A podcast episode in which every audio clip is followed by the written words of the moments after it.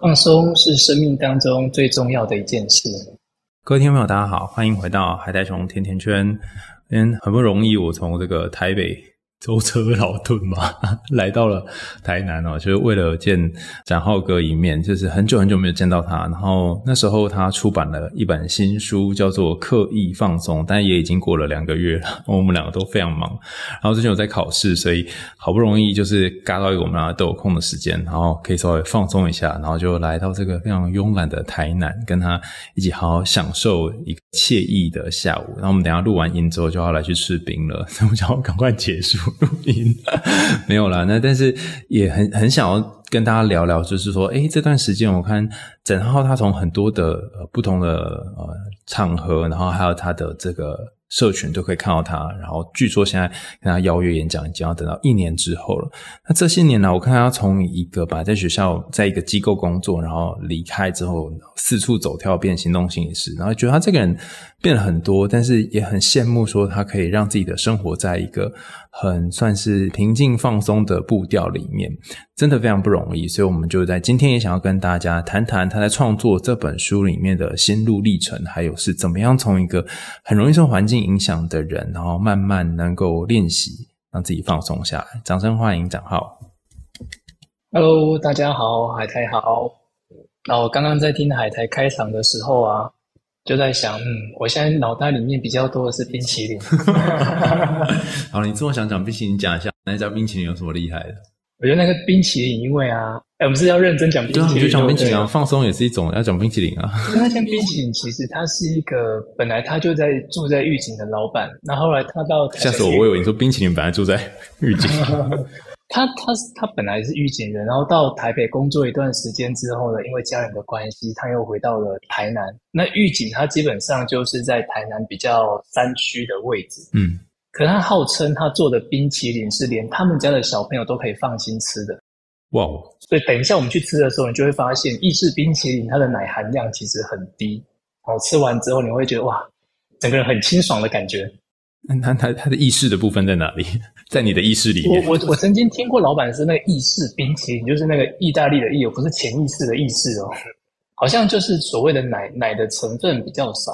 哦，那我会喜欢去那边。其实我跟那家店有一点点革命情感，是因为你刚刚不是提到我以前在一个机构工作吗？那我当时候服务的地区其实就是山区，可是山区跟山区，呃，山区小学跟小学之间的距离很远，所以那时候服务 A 校之后，我要到 B 校去，可能是在两另外一个山头。对，然后中间休息怎么办呢？我就去冰淇淋店，然后老板可能就在做这个呃冰淇淋的冰桶。然后我就去那边吃冰聊天这样子。等一下，你说两个学校中间有冰淇淋店，那也太神奇了吧？因为他们都在山区啊。那山区之间有时候你要找到一个可以阴凉休息的地方，其实不太容易。哦。所以当时候每个礼拜有一天，我最期待就是接完了 A 校的案之后呢，我就会去吃中餐、吃冰，跟老板聊天。嗯，然后后来就 B 区，那就因为这样变得越来越熟哦。因为那时候你可能要跑不同地方嘛，对，然后骑一个小欧兜半，然后从 A 地跑到 B 地，在中间就可以去停一下吃呢。对，所以刚我们不是讲刻意放松这件事嘛，嗯，很多人就会觉得哇，你工作跑那么远，你怎么会是喜欢这份工作？嗯，那我觉得体力上是累的没有错，嗯，但是心态上会觉得好像在那个工作的过程当中。也喜欢那个骑车，或者是跟人互动，甚至是每天早上从市区骑到山区的那个阳光也好，空气也好，我会觉得蛮滋养的。嗯。所以他同时在工作，但同时也在滋养。而且我那时候心里都在想，市区的同同事，他们虽然移动的距离比较近，但是他们等红灯的时间蛮久的。但是我花了蛮多时间可以耗的那个去享受山区的感的那个空气也好。温度也好，我觉得还蛮蛮舒服的。这就是要在你心境有办法静下来体会的时候才有办法。因为我我那时候看到“刻意放松”这几个字的时候，其实出版社很早就寄给我，然后我很早就在线上读完了。那你就是看那个电子版的嘛。然后那时候就有一种感觉，就觉得说我也知道啊，我也知道可以放，那里面教很多放松的方法嘛，出走去哪里之类的。但我觉得最难就是你在里面提到那个怎么去把心给驯化下来。我觉得这超难的。比方说，你刚刚这样讲那个，你骑着骑着机车在山里面，我我就想到一个画面，就是有一次我忘记去哪一个县市，然后我就是骑着车，然后到一个溪边，然后两只脚就泡在水里面。理论上应该是一个很放松的情境嘛，可是我不知道为什么，我就觉得我我没有办法放下放松下来，就肩膀是很紧，然后全身也都是很紧，然后声音也是很紧的。你根本没有办法说，因为你在一个很放松的环境就放松。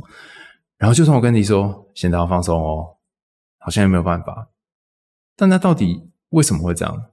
所以这本书要刻意放松啊！一开始其实会有人说放松还要刻意，不会太用力了一点吗？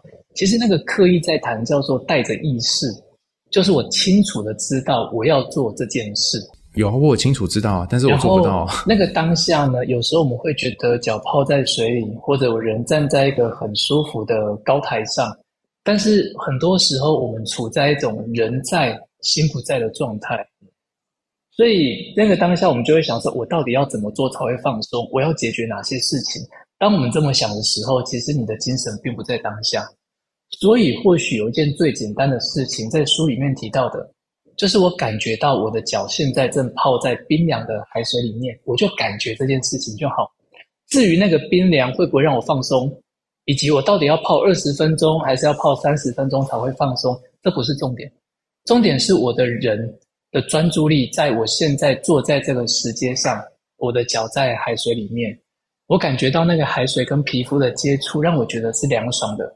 就这样子，但我不我不去管那个凉爽到底能不能够让我的心放松下来，因为这里面会考验到一件事情，不管是刻意放松这本书，还是有一本畅销的啊翻译书叫做《专注的力量》，它其实都在谈，当你把专注力放在当下的感官上的时候，其实你的脑袋就没有那么多的余韵去想其他工作的事情。嗯，那即便你想的那些工作的事，你当下也不能去处理啊，对不对？嗯，我想到了，我并不一定立刻能够去处理明天该做的事嘛。我知道你说的就是，其实我们常会说，人的注意力是有限的，你只能选择性去注意一些东西。当你注意你的身体，你就没有办法注意你的想法；你注意你的想法，就没有办法注意身体。那我一直以来都是一直注意自己的想法，所以我吃东西都很胡乱吃一通，然后就我连我吃什么都不会知道。可是就算是像你刚刚讲的这种情况，我把注意力全部放在我泡的这个冰凉的水里，会感受这个风，然后坐下来在这个石阶上，感受屁股跟石阶这种接触。因为正念就在讲这些嘛，书里面也谈到很多正念。答案是，我就要讲的，但是我就是冥顽不灵的个案。但是，呃，那你看，注意几秒之后，你的思绪就会飘到，我不知道别人会怎么样哈。那听众如果有任何的自己的一些很容易分心的状况，也欢迎分享给我。那我自己最明显感觉到状况是。对，我会把注意力放在我的身体，但是我的身体有很大嘛，就是我会从我可能会注意我的脚一阵子之后，可能大概有没有五分钟、十分，哎，有没有五秒到十秒之内，我就会开始发现我胸口很闷，然后我会发现我要让它可以好好呼吸很不容易，然后让我自己好好呼吸之后呢，会觉得我屁股坐得好痛。就算是在这个身体里面去注意你的身体，你还是会整个注意力是一直分散到身体的各个部位。然后在休息的时候，你有没有办法好好休息？这我是觉得最困难的点。书里面也提到很多人就没有办法好好休息，就跟我一样是工作狂。那为什么会这样？这里面有几个可以看啊。第一个就是我们的生活步调可能已经很习惯用一种很快或者多工处理。比如说我在走去捷运站的过程，我已经在思考着。有好几件事情要做，脑袋在想，手机也在查看行事历，然后可能呢，AirPod 又在听着其他的音乐。我们太习惯这件事了，所以当你坐下来的时候，人只要一安静，我常常说，人可以把气密创做得很好，然后耳机可以有很好的降噪功能，但是当外在的讯息都隔绝掉之后，有一个地方的声音会变得特别的大，那个地方叫做我们的脑袋或者我们的心里面。那一旦有这些声音出来之后，我们就会很习惯的再去找事情来做，所以我们就会觉得好像比较平静。其实不是，是因为我们的忙碌常常可以把内在的那些声音给阻断掉。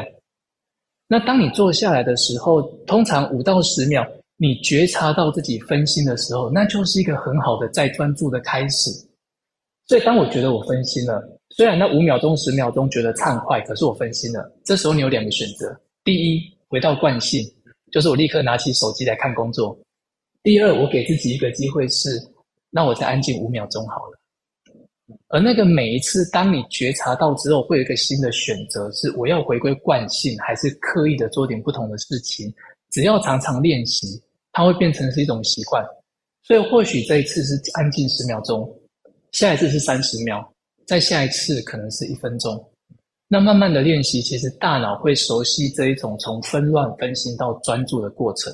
所以它其实我都说这是一个呃 simple but not easy 的过程。很简单，但是真的不容易，它需要练习的。前阵子我跟也有帮你这本书写推荐的小苏有聊天，然后聊到那个正念饮食嘛，然后他就也是很多人网上非常非常多人觉得说他讲的方法就是很简单，但是真的需要很多时间的练习才可以达成。但是我的确也感觉到你所说的，比方说人家说哦，你都写得那么好，那你每次吃饭都会静下来有一个时间静下好好吃吗？当然是没有办法。我大概十餐里面只能吃一餐是这样吃的。那有人说，你看吗？超烂的，你百分之九十人都做不到。但我后来想说，可是我在跟小苏谈之前，我可能是连那一餐都没有。所以要看要从哪里开始想。那剩下的九餐看起来虽然没有办法坐在一个地方吃，但我可能比以前稍微慢一点点这样。那所以它就是一个进步。那至少每一次吃的时候，就像你刚刚讲，我可以选择我这次到底是要很快吃完呢，还是要很慢吃完？我就多一个选项。而且，就像你说，那个选项其实就是一个工具包的概念。我带着一个工具在身上，那当我有余韵的时候，我就可以选择我要不要这么做。比如说，我今天工作真的很忙，可是我都说这个练到后来吼，会有一个很特别的效应，就是虽然我的动作步调一样是快的，但是我脑袋清楚知道我现在正在做什么事。所以很多人都想，所以像你刚刚讲那个什么正念饮食，是不是一餐要吃一个小时？其实不是哦。而是我清楚知道我正在咀嚼，我知道我有十分钟，所以我把这十分钟用来好好的吃这一餐饭。如果我只有五分钟，那我就清楚专心的给自己五分钟吃饭，而不是边吃饭边划手机边看电视，然后边想着哦，真难吃死了，今天晚上要吃什么呢？所以那个重点不在于快跟慢的这个步调上，而是你清楚的觉察到我正在做这件事。所以，当我的脚被冰凉的海水包围的时候，我知道我现在可能人正坐在澎湖，或者坐在哪里，把那个想工作跟习惯工作的心拉回到当下。比如说，待会我们去吃冰淇淋好了，它没有奶含量，所以它的融化速度会比一般的冰淇淋来得快。那你能够好好的享受吗？还是你心里想说啊，怎么办？它快融化了，它如果三个口味变成同一个，那还能吃吗？哦，所以如果你这边 worry 的时间，它就已经融化，而且你带着 worry 去享用这个冰淇淋，其实你吃不到它的好吃，你吃到的是很多的担心以及时间的紧促感。那你看哦，同样吃三球冰淇淋，小朋友他吃很慢，可是融化成一球，他就觉得哦，味道在一起吃不出来了。可是他很享受在刚那个过程，他是放松的。但是呢，因为我们知道，因为吃冰是花自己的钱嘛，你就说啊。这三球一下就融化了，那怎么办呢？所以同样是融化，但是我们会感觉到急促跟焦虑。哦，你讲这例子好好，因为我永远吃冰就是三口内一定要解决的人。是因为没时间，还是怕它融化呢？呃，我觉得没有时间是一点，但就像你说，我会有一个心态是说，我再不吃它就要融了，然后我反而因为这样没有办法好好吃。所以我就会可能两冰棒就两三口就咬完，那冰淇淋可能就一口啊，然后全部塞到嘴巴，然后你就会觉得说哈，那你这样我在吃吗？没有，其实大部分都是用吞的，嗯，然后我觉得这件事情很困难，呃的原因是因为那个焦虑跟焦躁感觉出来的时候，你说你要它不出来吗？其实有点困难，就像你里面有提到一个章节讲说要跟负面情绪共处啊。其实我也常常在讲这这件事，但是我实际上发现，要共处真的是某一种很特殊的艺术。你要在里面，但你又不可以被拉进去，你又不可以让情绪延长，可是你又不可以逃离它。所以到底是怎么样？因为我我有很多朋友跟我说，哦，你们这些都在讲什么要共处共处啊？所以到底什么是共处？我觉得在谈这件事情，我用的比较一个在这本书里面还没有提到的概念，叫做情绪流动。有有啦，有时候要讲得到一点流动，一点点，对不对？情绪上来的时候，其实它会在我们的身体有一些生理反应，比如说心跳快嘛，肌肉紧绷，然后呼吸急促。其实，如果你不要去让这个情绪延伸的话，通常那个心跳、呼吸、肌肉都会在一段时间之后，它就会缓和下来。几年前有一个大脑研究很好玩，他说坏心情在身体引发的生理感受大概九十秒，它只能活九十秒。但听众朋友这时候一定会觉得鬼扯，我九年前听到某人讲一句话，我到现在还在生气，怎么可能九十秒就不见？其实是因为我们的念头会不断的喂养。更多的念头，于是情绪它就会不断的被滋养嘛。那我先讲一个淡书，就是那一种真的很极端低落、极端焦虑的情绪。我觉得用这样的概念可能行不太通。那个当下需要被协助。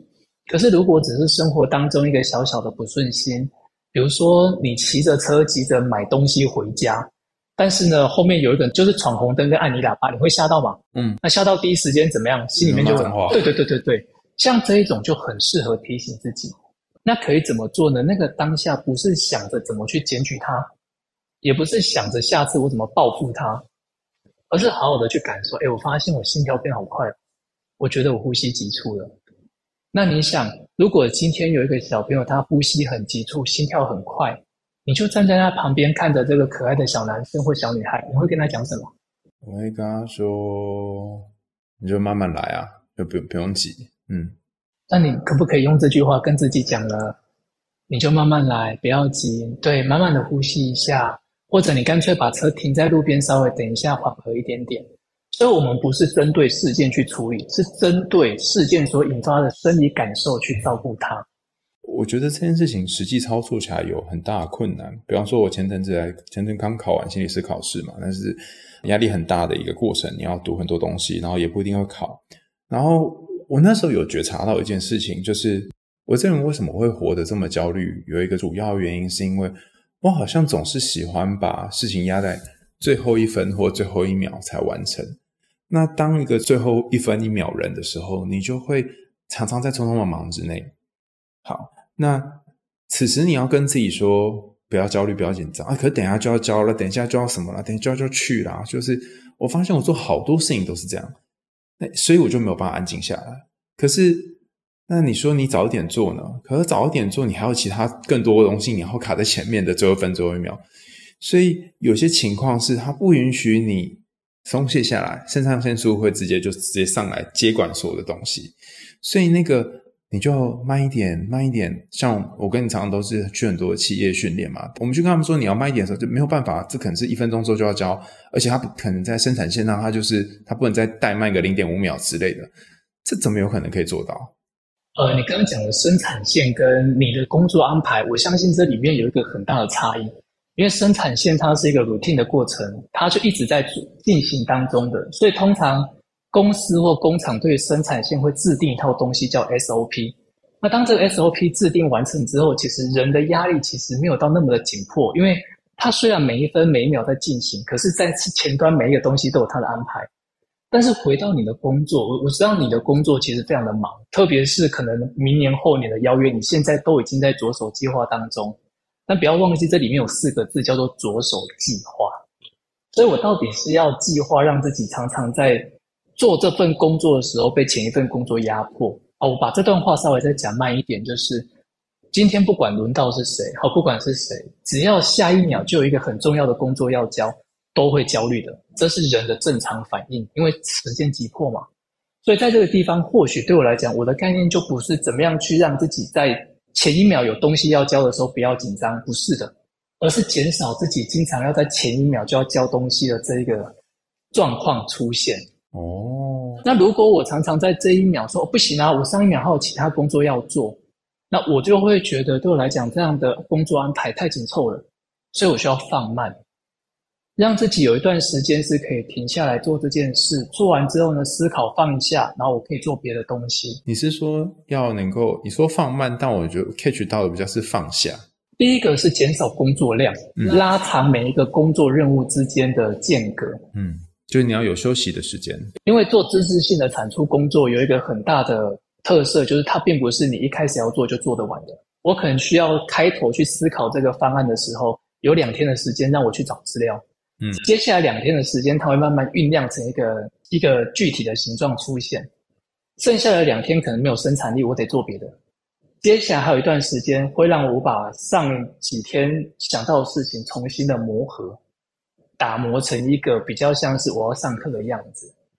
所以，当我把每一天都排好，有一个新的工作要做的时候，我的大脑没有时间可以好好的去做这件事。哦，所以你的意思是说，它其实就像酿酒一样，你需要一些时间。不论像我看之前写论文或者写任何的东西，你都要有那个酝酿的时间，你不能把自己塞满。但重点就在于刚刚我们说的那个放下。我觉得放放手是很难，应该说放手是很难。比方说，像我们两个可能会自己接一些各式各样不同的工作，嗯，但是就遭遇到一个问题。我相信可能有很多听众他也是自由工作者，或他也有自己在接案。然后现在很多人斜杠嘛，对不对？要能够养自己，或是要打算要买房子、买车子，这都是一些很大的经济上面的压力。所以。当我工作来的时候，我们可能就说：“哦，那我这也接，那也接好了。”甚至像你书里面有提到，有些人就是工作狂，就像我一样，就会把很多事情都接下来。那你是怎么从一个，就是怎么样能够把早上你的工作转给别人呢？就是我我有点困难想象怎么能够做这种事。你不会有种担心，就是说：“哈，那这样我收入越来越少了，或是这样我会不会哪一天哪个月没工作？”回到这个工作选择工作形态的本身，因为我书里面就写到一个章节叫做懈怠恐惧症嘛，嗯，那个懈怠恐惧症是担心自己做的不够多，担心自己做的不够好。其实以前没有，以前刚开始做行动工作就是有工作了，有 case 就会接，对吗？对啊，会这样子。等没有人知道我们的时候，就是啊，有什么的去接，那有要拖地板啊，或有要帮人家刷牙 就去这样。能够做的各种主题，只要跟心理师挂在上边，我觉得我该会的，我就甚至我觉得我。不应该不允许自己去拒绝别人。没错，嗯，你好像很大牌了，你可以拒绝了。那你知道你这次拒绝了，下次人家会找你吗？没错。那这个案子如果被别人接走去做，别人万一做得很好，下次就没有我的份了。对，没错。所以我就接。但我觉得人好像都走过一个阶段，就是真正改变我的那一个坎是几年前。有一天晚上，我就连续工作好几天，清晨出门，深夜回家，我已经你搞不清楚。现在到底是白天的呃清晨的黑还是晚上的黑，深夜的黑？然后呢，有一天我又要起床去赶第一班高铁，我就发现我坐在床边的时候，我非常讨厌这样的自己，就是我怎会把生活过成白天跟黑夜？我不知道那是什么时候，然后对工作突然有点害怕，那身体有一种颤抖，就是过于疲惫。那一刻我就开始在想，如果我的生命是我能够安排的。我怎么会把工作安排成是这个样子？那我真的喜欢这样的自己吗？如果不喜欢，那跟我之前被约聘、被公司聘雇的时候，那个时候我本质上又有什么不同？我还是不自由的啊。另外一种不自由，困在自己的牢笼，或困在机构的牢笼。而且困在机构牢笼里面，至少周休二日，你就是他就强制你要休息。困在自己的牢笼是没完没了的。对。对你，你从来不放过自己，别人就算要放过你，你还是会去找工作来做。没错。所以后来我就开始在想，如果我要做自由工作者，怎么样做？但至少我知道我要维持一定的收入，一定的水平。嗯。那怎么样做可以让自己过得开，稍微开心一点点？所以我花了蛮多力气，重新去调整自己的生活步调。后来我发现一件很重要的事：当我的步调变得比较松、比较慢之后，我可以做的比较少。但是我可以做得比较好。你刚刚说那种呃，如果我今天不接，可能下次别人就接走。然后我记得我刚来念彰师大的时候，我就跟学长姐很多人在聊，然后他们就说，我就那时候很羡慕啊，大家都是有执照的心理师，就我一个人，像那个江湖郎中那边招摇撞骗。然后就有一个学姐，她讲的话我到现在还记得非常非常清楚。她说：“你知道吗？心理师跟草一样多。”她说：“心理师就是像路边的草。”然后说：“哈？”她说：“对，所以。”呃，重点不是有没有那张纸，那执照也很重要，但是更重要的是你有没有办法做出一些特色是别人没有的。然后我那时候就在想这件事情的时候，觉得好可怕，因为就像你讲的啊，如果我会做事情，别人会做，那今天我拒绝这个，那下一次可能就是他接走。其他行业可能有类似的问题，你就是有可能会被取代。然后年轻的心理师，年轻的这些新鲜肝就不断的上来，你怎么有办法可以放下嘴巴上这块肉，或是放下你现在手上在做事？然后让自己有时间可以放松。你刚刚讲到重点了，就是因为呃，同一个行业的人他会越来越多，而且新鲜的肝会不断的产出嘛，对不对？我们的肝总有一天会老化，所以我就在想，如果我现在在做的事情是随时都可以被淘汰、被取代的，那就代表我把力气花在这个地方一点都不重要。我举个简单的例子哦，很多人在接讲座的时候，就是各种主题都接，那各种主题都接，势必你没有办法很专精。所以今天另外一个人上来要谈这个主题的时候，他能够取代你。所以当时我就开始在想了，这么多年来，大家找我去工作，重复性最高，我也最拿手的是什么？我就把这两到三个主题留下来，其他全部删除。哎，这其实是一件很痛苦的事，因为你知道那些主题也有它的这个收入来源。但是我觉得我做起来并没有特别拿手，也不专精。每次接到了，我就要花很多力气去准备，其实 CP 值是低的。所以我开始专注做我能够做而且专长的主题之后，我发现一个很神奇的现象，就是我的工作量并没有降低，而且来找我的人都知道他们要我谈什么。然后我在准备上除了轻松之外，我有更多的余韵可以深化跟增广这个主题的范畴。哎，你刚刚讲这件事情让我想到两个点。第一个就是我先前在我们另外一个 podcast 的叫做“老司机三人行”，就是应该是说呃另外一群主持人主持的那个 podcast“ 老司机三人行”里面有一个我好朋友何宇文，然后他就跟我说，呃，他觉得他演艺圈也是这样，就是每一个人都有自己的角色。譬如说，大家我们常看谈话性节目，就有主持人，然后旁边做来宾嘛。大家不要看来宾好像都来那边搞笑啊，然后讲一些自己故事，没有，他们实际上都有自己的位置。那宇文他很很难跟我说什么叫做自己的位置，但其实因为他其实口才很好，所以他讲我就大概知道说是什么。比方说，我今天来，我就是当花瓶。哎，你大家不要觉得当花瓶很简单，你要当一个好的花瓶不容易。你就是别人在讲话，你不可以抢话。然后你就坐在那边，让镜头照到你美美的，那就从头到尾都要是这个样子。然后你不可以出丑，不可以有有肥肉跑出来这样哈。然后有一个人，他可能是负责搞笑的，他整个场就是他负责。讲梗、讲笑话，那有几个人就是负责拉回现场，所以每一个人的位置都很重要。我问他说为什么要这样？他说因为制作单位去会去安排啊，他会安排说好这一场里面大概要一个是好笑的，有一个是花瓶，然后有一个要会拉 key 什么之类的。你不可以每个人都是都是在搞笑，那不然整个节目的调性就会很浮。所以他就说最后就告诉我一个结论，就是你只要做好你擅长的位置，那你就会有饭吃。那早年也有一个很很老的学长跟我说，心理师这行就是吃你碗里面的饭就好，你就不会饿死。但如果每一碗你都想去抢一点，你就会发现你会饿死。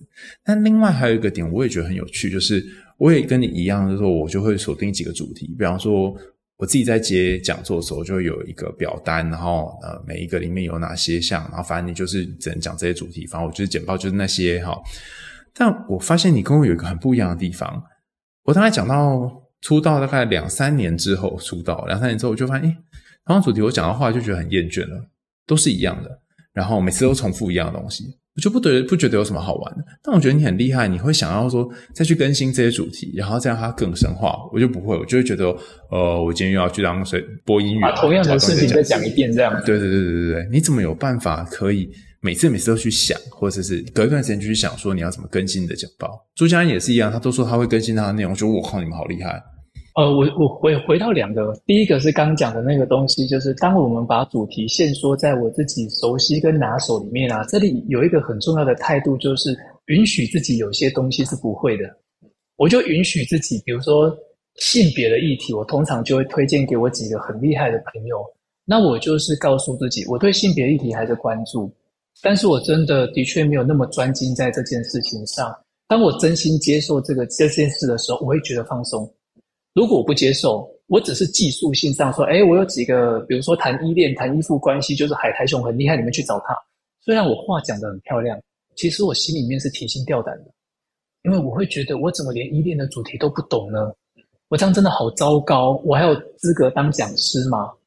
但是，当我真心觉得这议题我有兴趣，但是我真的不熟，我觉得有更好的人可以把它讲得更好的时候，我在转介跟推荐我是轻松的，而且我会觉得啊，我好放松去做我真正拿手的事情。所以，刻意放松以及限缩我的主题的时候，我正在放过自己，我允许我自己是有一些东西是不会的。然后呢，我讲着讲着突然忘了，那你刚刚讲的第二个是什么？在在一个主题上面，居然可以继续深化这样子，因为我留下来的主题是我真的有兴趣的。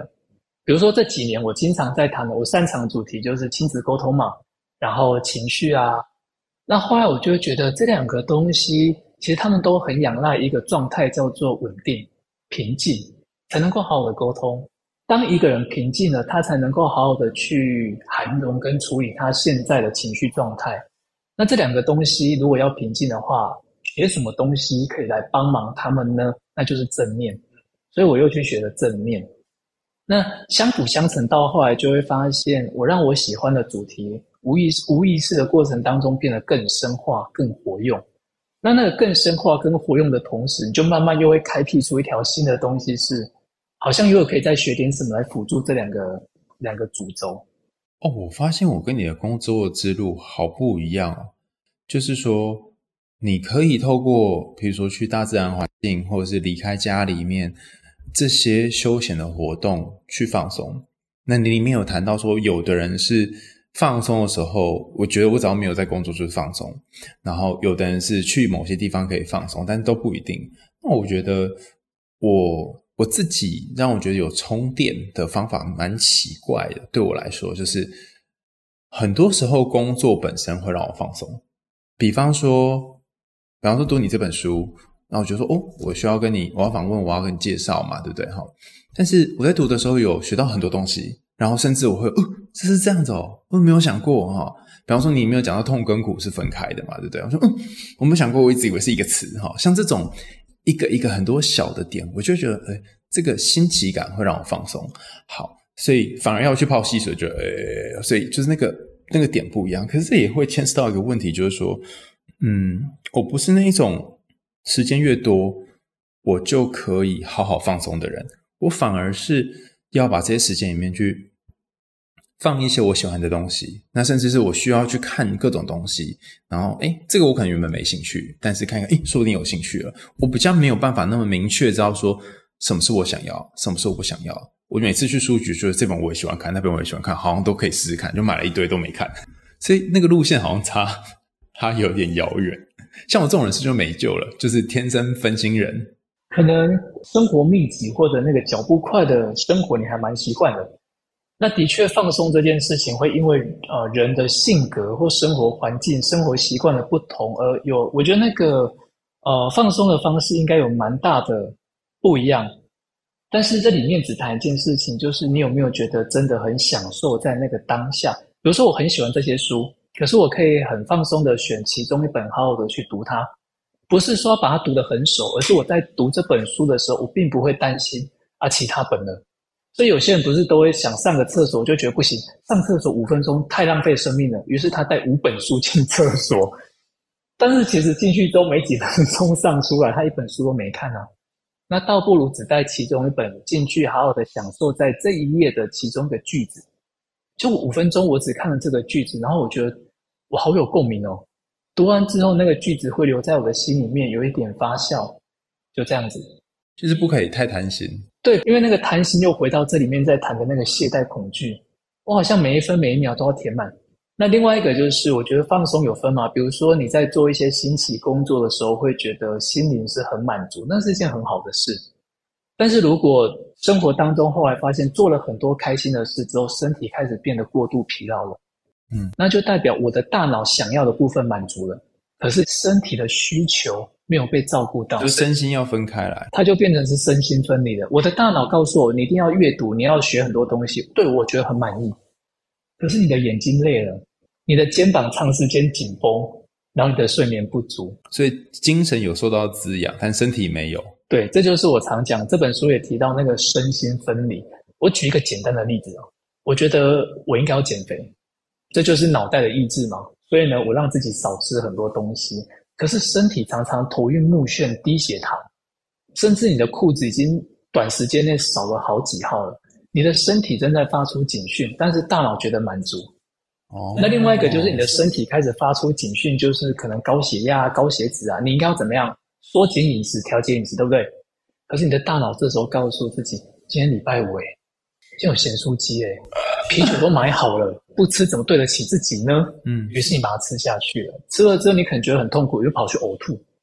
所以你的身体正在发出警讯，告诉你你需要的饮食是某一个类型，但是大脑告诉你今天是 Friday night，你应该吃的是另外。这个就是我讲的身心分离掉了。但是如果你活在当下，专注当下，你会发现，其实最近自己没有真的那么想吃炸的。我不知道你会不会，我是一个炸物爱好者，但有有一阵子，我就会觉得我的身体不适合这些东西。吃了之后，有没有真的觉得舒服或放松？那如果你让自己慢下来，好的去品尝、去觉察身体的感受，其实我觉得身体经常会告诉你它需要什么。其实你刚刚讲说身心分离啊。我我不知道，就是我最近在读那个正念，就第三波治疗的这一块，有在谈到说，有一种分离是更好的分离，它就是说，你把你自己跟你的身体稍微再分一点出来，你意识再分一点出来，看看你这个人在干嘛，就是用一个比较呃后设的角度去思考这件事。然后我发现最近跟小苏聊完之后，我的确有一种感觉，就是说我我刚好跟你们不一样，我喜欢碳水化合物，所以各种糖类就是。你好，适合搬到台南来住。对对对对，米字旁的糖，或者是有字旁那个糖，各种糖类，各种面包，我真是没有办法抵抗。但是最近我真的有一种很奇妙的感觉，就一方面我觉得这个东西勾不起我太多兴趣，然后另外一方面，我觉得我会有一个自己，就是抽出来去看说，哦，现在有一个人哦，他去伸手拿巧克力，然后他拿去结账，然后他正要吃，所以。行为可能没有改变，但你发现自己在做这件事情。那有人会说，你们这些心理学都在讲，喜欢讲觉察，这没什么屁用啊！觉察一半老半天，觉察老半天，不是还是在做一样的事吗？但是随着你每一次每一次的觉察，你可能就会开始在想说，我下一次可不可以让我眼前这一个人，他可以有些时候不要去拿这个巧克力，然后十次里面有两次或三次，那就可以是一个改变开始。但这个抽出一个。自己每个学派讲不一样，有的讲智慧心，有的讲你要有有一个后设认知，就是每每个不一样。但是你就会，你好像给自己更多的空间跟弹性去做选择。你你的那个抽出来，就是这本书的前两个字刻意，因为那不是我们习惯的，所以我刻意的抽出来，然后去观察。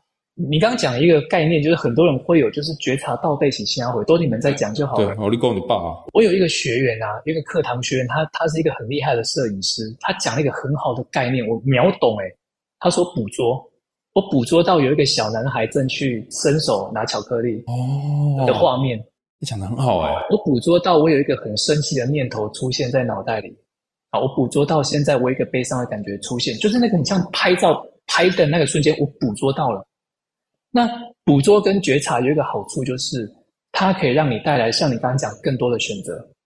我觉察到了，我就可以选择我要不要继续把这个巧克力拿去结账。我捕捉到了，我就有机会选择我要拿一打巧克力去结账，还是一根巧克力去结账。因为我觉得这捕捉概念很好，因为我刚刚就是脑袋里面那个画面就好清楚。你有画面对不对？就是真真是有一个小孩他在拿巧克力，已经不小，其实就是我哈去结账一样，就很像是你用那个。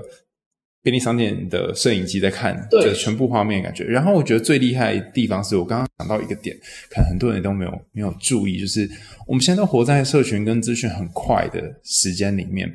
我不知道我们两个可能呃拍照习惯不一样，但我，通常就是拍了之后，我不会特别去修图，然后就丢上去的人。那我觉得我这种人最可怜，因为我甚至没有在这张照片上花很多时间。不是说花很多时间去编辑它，是我没有好好看这张照片。我们早年那个时候还要买底片，还要怎样的年代，你就会认真去看一张照片嘛。现在我们认真看一张照片时间非常非常短，然后在社群上你可能几秒或零点几秒就划过去了。对，所以当你可以去把你的人生的某方面这样捕捉起来的时候，甚至你认真的回去看今天你曾经拍过的照片，本身就已经在做那个正念。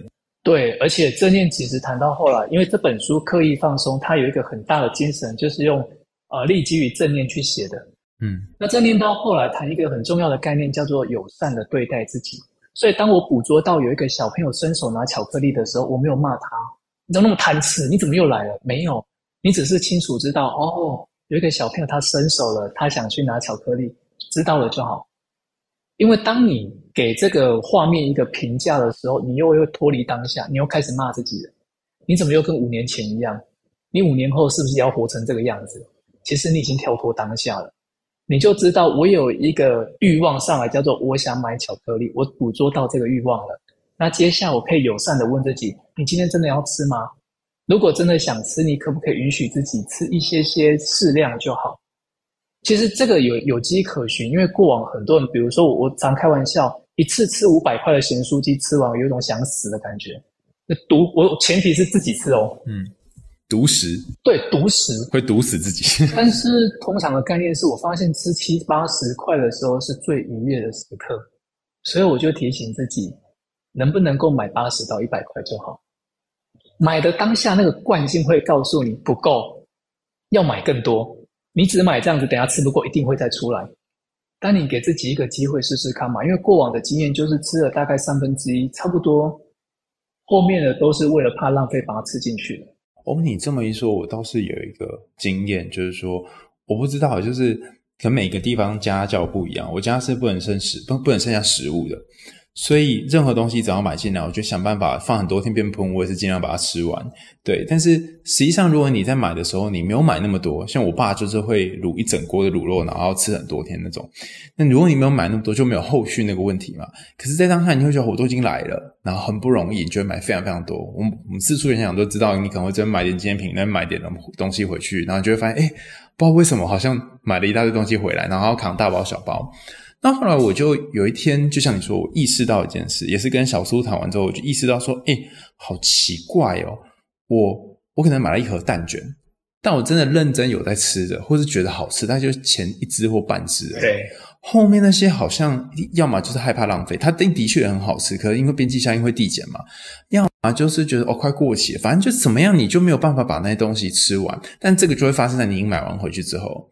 所以下一次你在买的时候，比如说我看到这一摊 Google 评论上说这两个样都很好吃，那以前我就会两个都买，那现在我就会想说，我当然也可以两个都买啊，然后我可以两个都吃一口啊，那我可以跟以前不一样，就是丢掉就丢掉吧，好，遭天谴吧，像我平常多做善事来弥补回来。但还有一种做法就是说，如果我买两个，然后两个都不能认真吃的话，那我为什么不买一个好好吃？就其实它有各种方法，只是当你觉察到你有弹性的时候啊，你就可以像你刚刚很灵活运用哦。我两份都买，但买少一点，嗯，我买其中一份就好，或者我两份都买正常分量，可是呢，我都不要一次把它吃完。所以你看，当你捕捉到自己的一些行为模式之后，你就有选择去我要做一些不同。可是当你没有觉察到这些时候，你的行为会变得很固着。我这次去就是要买五百。为什么？因为我习惯了。其实这个习惯正在安顿内在那个吃不够的焦虑。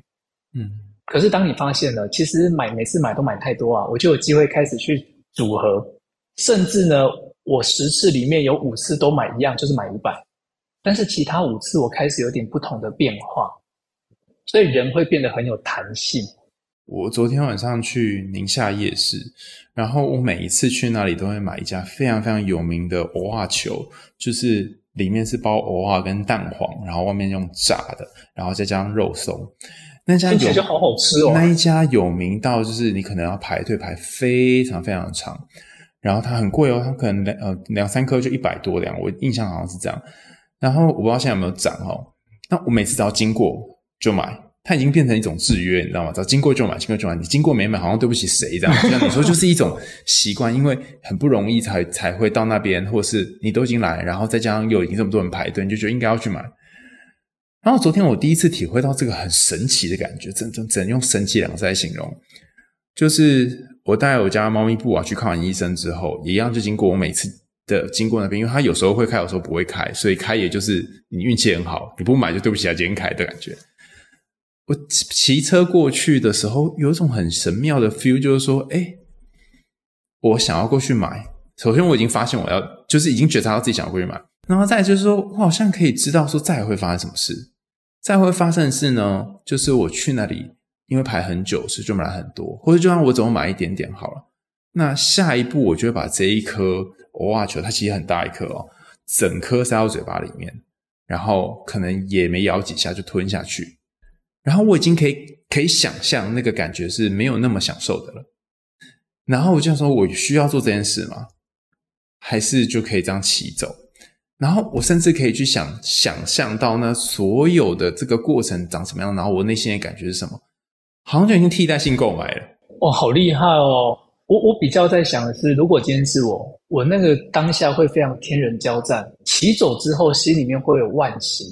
那这个时候要处理的就是情绪，情绪引发在身体的感受。比如说，我会觉得肚子有点饿，吞口水。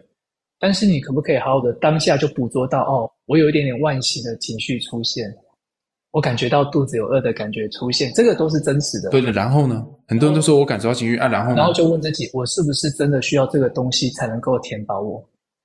如果没有，我是不是允许自己今天吃别的？就是那个弹性。你知道我有一次啊，也是跟一个朋友去逛夜市，然后也是遇到很类似的状况，然后他就后来我们就没有买嘛，因为他就觉得他在减肥。然后我就说，你真的喜欢吃那东西啊？他说没有，我就只是很想吃而已。然后说，可是你那个当时好像是一个很小的什么盆栽冰淇淋还是什么，反正非常非常小，你吃那会不会饱嘛？哈。他突然沉默了很长一段时间，他说。对啊，吃那个都不会饱，然后他就突然大哭哎！他不是回应你说那个是另外一个胃吗？不是，他大哭我就吓到，我怎么说靠？你现在在夜市有大哭是发生什么事？然后就讲了一句话，真的很像八点档，现在印象还很深刻。他说：“我觉得不管吃什么都不会饱，我不管吃什么、哦、都没有饱，那个空的感觉是永远都不会饱。”然后他就说他已经很长时间都乱吃东西，然后就是在塞食物，然后去催吐这样子。那他虽然看起来很苗条，然后身材就很好，可是我不知道原来他有这样的一面。他跟我讲的时候，我也很难过。我整个在他前面就是眼眶也红，我就说怎么一个人过这么辛苦这样？那我也没有比他好到哪去，我吃东西也吃不出味道来，只是我不会去催吐这样子。然后我就在想说，对啊，那个苦很多时候是食物法填满的。那真的这个苦来，你刚我刚我们谈到痛跟苦是不一样嘛？当这个苦来的时候，那要怎么办呢？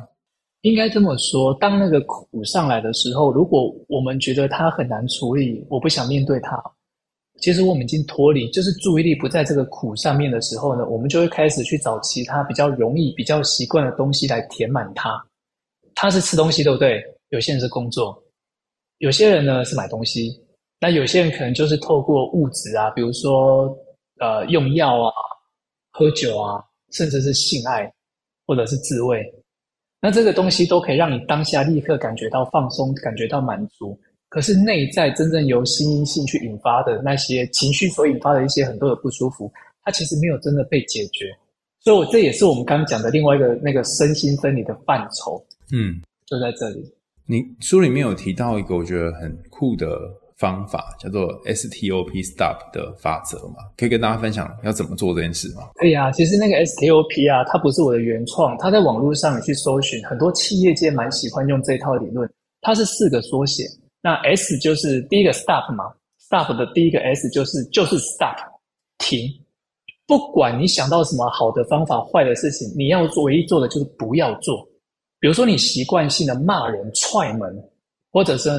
呃，路怒症就按喇叭狂追前面那台车。那你现在唯一要做的一件事情就是停，放慢速度啊，不要刻意的去做那些会让你后悔的事。那当你停下来之后，你就有机会争取时间嘛，对不对？因为通常冲动化就是因为当下情绪来就做，可是结果常常让你后悔。那第一个停下来不要做的时候啊，其实身体会不舒服。你想以前冲动就骂人。生气就丢东西，其实很爽，对不对？当你要停下来，身体是用力的，所以第二个步骤那个 T 就是 take a breath，深呼吸。所以这个时候深呼吸不是解决问题哦，是让你停下来的那个紧绷的身心可以稍微缓和。好，所以第一步是停，按暂停键；第二步是深呼吸，缓和你刚刚停下来的那个不舒服感。第三个非常重要，第三个字母是 O 嘛？嗯，观察自己的内在。观察什么呢？我想我们今天时间可能也差不多了，但是呢，我一定要跟各位分享，在书里面的第一百一十二页，嗯，我们要观察什么？我跟听众朋友分享四个问句哦。如果你有兴趣的话，这个 part 你可以重复听，因为你要记可能不容易。第一个问自己：发生了什么事情让我刚刚有这么大的情绪？光是你在问这件事的时候，你已经从情绪层次拉开了一段距离。再回顾我刚刚是怎么了？第二个问句。在这件事情里面，我真正最在意的是什么？所以你有没有发现，前两个问句都跟别人无关，都是我自己。嗯，刚刚我那么生气，我的情绪是什么？那我真正在意的点是什么？第三，这个情绪背后，我真正希望别人听懂的、理解我的是什么？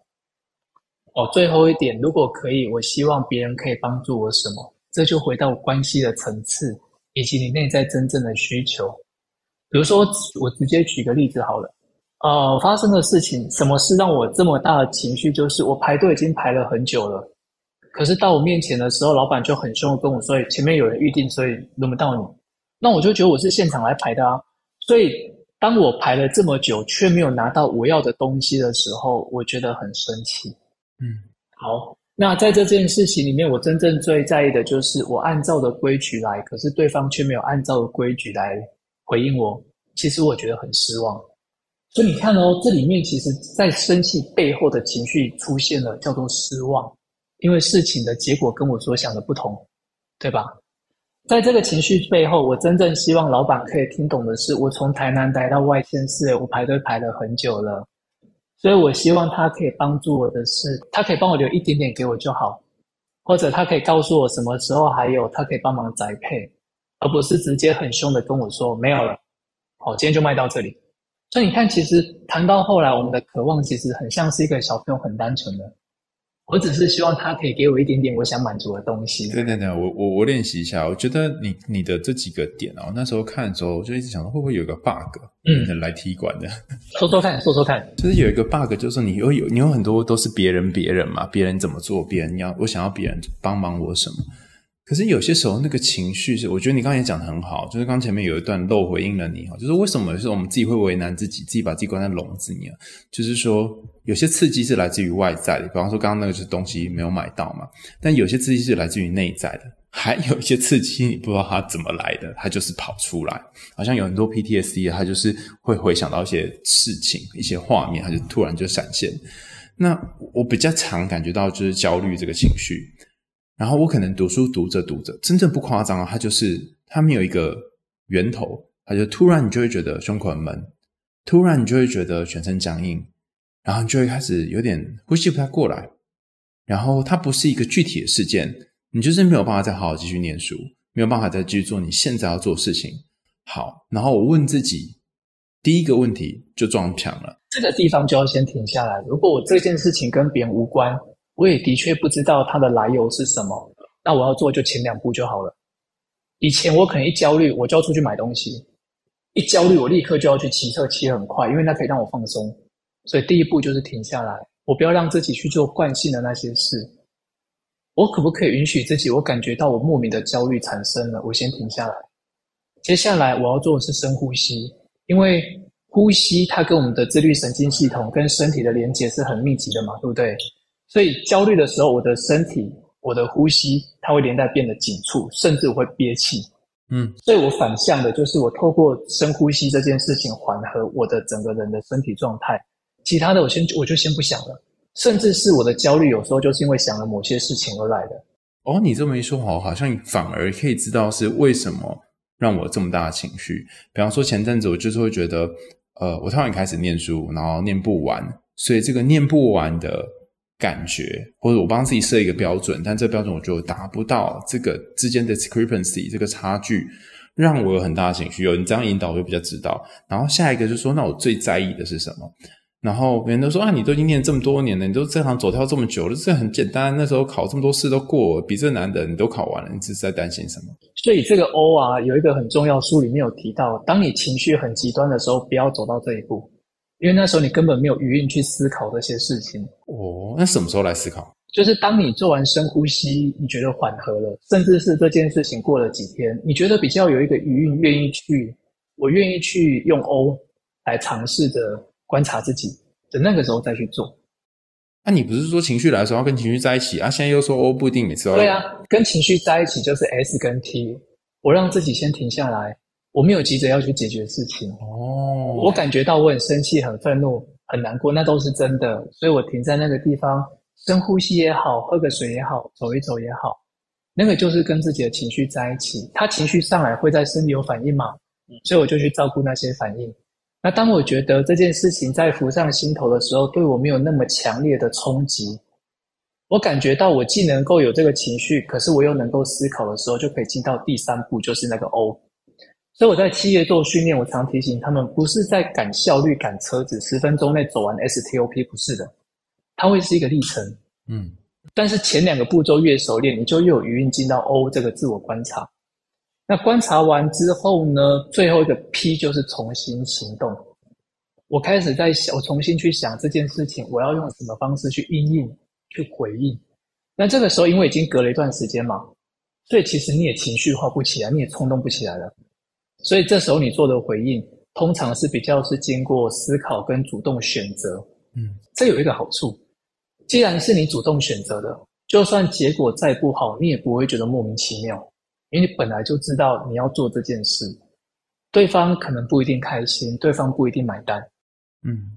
但是如果你是事情一上来就冲动去做的，通常后面会有一个很强的情绪，叫做后悔、自责。就是不要在很多情绪的时候做任何决定，否则你就会 越搞越复杂。对对，没错没错。那时候比较是基着呃基于情绪化，而不是理智所做的决定。那如果像你我们刚刚前面谈到那个笼中鸟的笼，只是我自己，我知道情绪来源常是我自己。但如果我经常跟你一讲的一样，一直 S T S T S T 的话。那种事情都不用做了。以这本书讲的那个，我没做事的时候会有罪恶感。好了，好，那我有几种选择嘛？一天到晚在 ST，或者是我就试着让自己有一些时间放松。但是事情没做，或者是你有一些东西 pending 在那里，要么你就会变跟我一样最后一秒钟人，要么你就会是虽然没有变最后一秒钟人，可是你就有一个东西是挂着，你会觉得不舒服。那该怎么办呢？所以这本书另外谈到了一另外一个重点，就是大脑可塑性。嗯，我们经常在练习这件事，会越来越熟悉。比如说，一开始你要在很忙的时候停下来跟自己说：“不行，我现在事情已经很多了。”其实你的焦虑就是因为来自于事情太多嘛。可是当你要停下来的时候呢，你的惯性就会告诉你这件事情太慢，它停下来会浪费时间。对对。可是如果你刻意的让自己有机会，比如说在比较不忙的时候，我试着从这个不忙的时候才开始练习起。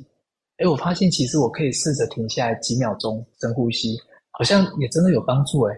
你会有成就经验，所以你会慢慢把它迁移到生活的更多层面去。所以我都说练习啊，第一个重视自己的小进步，第二个从比较简单没有危险性的情境开始练习起。你不要平常都不练，然后等到期末考要交报告要考试的时候呢，突然说：“哎，我要正念五秒钟。”你那时候会觉得很痛苦哦，因为你根本不习惯去做这件事。可是反过来讲，如果你在生活当中经常时不时就会让自己诶，等车嘛，停下来专注呼吸一分钟好了。当它变成是一种习惯的时候，很需要的时候，它就能够派上用场。你想这我好有感觉，就是这次在准备考试的时候，的确有一种感受是说，呃，好像有些东西不是那种。前两三天可以念念得出来，因为里面考的东西有的是很多你过往的种种经验嘛。这有好有坏，好的地方就是说，那也那也意味着你不需要在这时候一定要把自己逼到这个极限嘛。你已经有这么长这么长的时间，你都要接触相关的东西。有些东西是默默在累积，要对自己有信心。人都往往只会看到自己没有的，不会看到自己已经做到不错的。然后另外还有一个点就是说，有些时候你这在这个地方这么拼命、这么努力去读一些什么，好像。也没有用，就是你没有办法达到你要的那个样子，所以标准不用应该高，然后你也不用比你想象，不用像你想象当中那么努力。所以虽然可能考试在挤，然后我就会还是有让自己有时间睡觉，然后休息这样。那我以前就会觉得很罪恶，可后来在这这几次，我会觉得说，那因为我如果没有休息，这边很想睡念，那效率也很差，所以就变成说，好吧，那能做多少算多少。这个放过我倒觉得蛮轻松，因为我后来真的刚刚看到考试题目，我想说，哇靠！就算那两个晚上我没睡觉，或就然让那两个下午，我就让自己盯在那里，不会不一定写出来。但是你不如就让自己好好休息。对啊，所以我说，其实所谓的专注当下，并不是放慢速度，而是我清楚知道我在念书，我就好好的念书。这时候你反而不会因为说焦虑而去做最不重要的的，比如说第十一件或第二第十二件事情。然后放任着真正该专注做的时间事情在那个地方。那有时候你人本来就是时间是固定的，体力是固定的嘛。你明明做完了你能够做的事情之后，你花的时间在担忧，那个担忧比较像是呃很多对未来的负向预期。但是对于考试这件事情，可能真的没有帮助啊。对对对啊。常常也有那些企业主管跟我说啊，你都教我们学生说要放松，那他们都事情做不完，怎么怎么放松得了？就跟你刚刚讲一样啊。然后我就跟他们说，好啊，他可以花这两三分钟时间呼吸，他也可以花花这两三分钟的时间去担心。对，那这两个哪一个是有助于他的工作？因为我们都没有办法在这时间把工作完成嘛。对，那其实他在担心的时候，反而会损害他后续的工作效率。那不如就是同样的时间拿来放松。对，只是就像你说，他的确平常就要烧香。临时真的很难派上用场，因为你会没有办法让自己放松下来。没错，没错。呃，我记得在在某一本书里面啊，呃，他谈到这个概念，就是偶尔才练习一下的，它会是一种行为策略；但是你常常练习，它会变成是你的特质。特质是稳定的，嗯，所以今天不管你到了另外的国家、其他的场域，你永远可以让这个特质对你带来一些帮助。嗯，我们之前在研究正念的时候，也发现说，有一些人他是身上正念特质很高。啊，人家说不对吧？正念不就是就是一个一个操作一个过程嘛？怎么会是特质呢？就像你说，他已经操作到变一个特质。对呀，对呀。他时时刻刻本来就习惯留意这些东西。对，我之前遇过一个呃，也是从台湾来的伙伴，他到台北第一件事情，不是跟我说啊，我们等下去吃什么？没有哦。他他做那件事，我到现在印象很深刻。他就抬头看天空，他就说：“你在干嘛？我看看台北天空跟台南有什么不一样？”哦，这太厉害了吧！然后对，我就觉得哈，他说：“你你你通你通常都不太看天空。”我说：“没有啊，我走在路上都看手机啊，就是运气不好就会撞到电线杆。”他就说：“哈，就是他他只要有空就会做这件事，然后他去观察不同的云，然后不同的风，然后建筑物跟这个蓝天之间的比例什么之类。所以从他以后就开始学会说哦。”有看天空这招，然后你看这个看天空的习惯，就变成是他的个性里面的一部分。那我的个性的一部分就是走路看手机，然后撞到别人，对，像这样。所以，当你把这个习惯融入你生命之后，就变成另外一种专属于你的一种弹性。没错。然后你刚刚在讲的时候，我突然想到，嗯，我们应该差不多可以去吃冰淇淋了。对对，我刚刚在讲，哎，时间差不多到了哦。那最后这本书刻意放松，四月多出版到现在，你有没有？什么话想跟大家说？我觉得就是那个“刻意”两个字，刻意就是我很有意识的把放松这件事情放进我的生活里。然后最后，我想鼓励跟分享一句话，就是很用心的工作跟过生活，然后也允许自己刻意的去学习放松这件事。因为我觉得讲话讲得很好，就是用心工作，大家都知道，但用心生活很容易忘记。